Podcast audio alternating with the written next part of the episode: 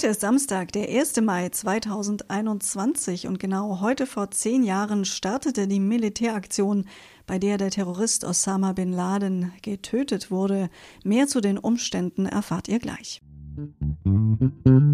Was geschah heute vor einem Jahr, vor 10, 20, 30, 40 oder 50 Jahren? Was geschah vor Jahr und Tag?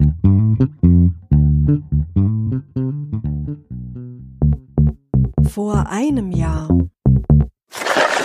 Solidarität ist ein wichtiges Motto des DGB, doch das Jahr 2020 forderte dem Deutschen Gewerkschaftsbund eine neue Form der Solidarität ab. Alle traditionellen Kundgebungen am 1. Mai 2020 wurden pandemiebedingt abgesagt.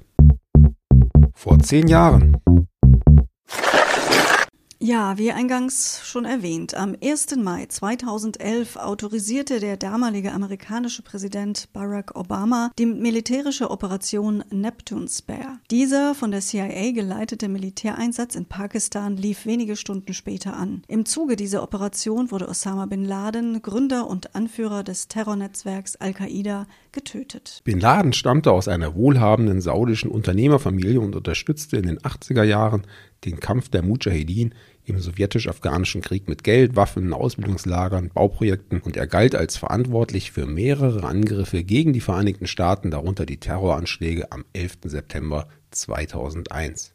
Die Aktion in Pakistan wurde mit Helmkameras der beteiligten Soldaten über Satellit direkt in das Weiße Haus übertragen.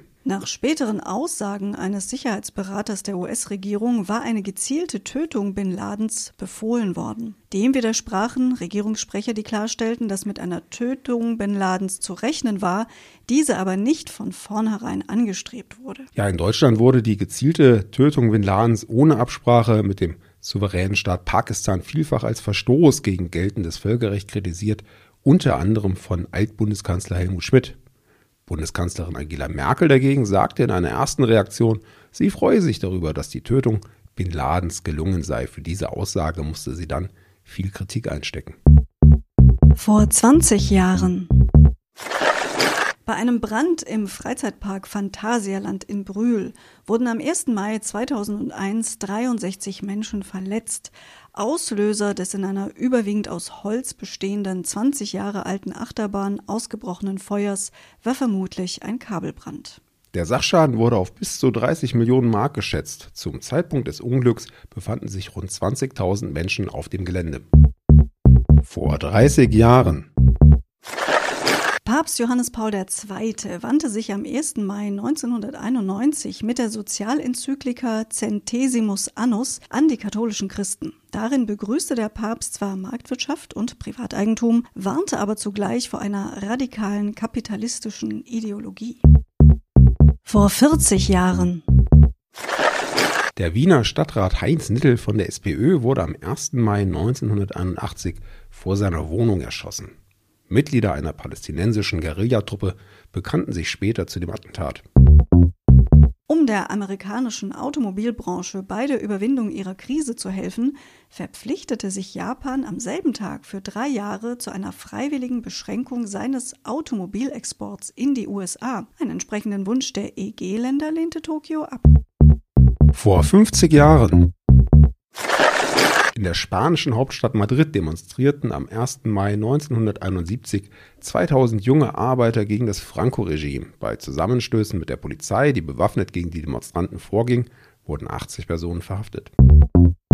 Und nochmal das Thema DGB und 1. Mai-Kundgebung. Der Berliner DGB verzichtete erstmals am 1. Mai 1971 auf seine traditionelle große Mai-Demonstration, um angekündigten Störungen der Kommunisten zu entgehen.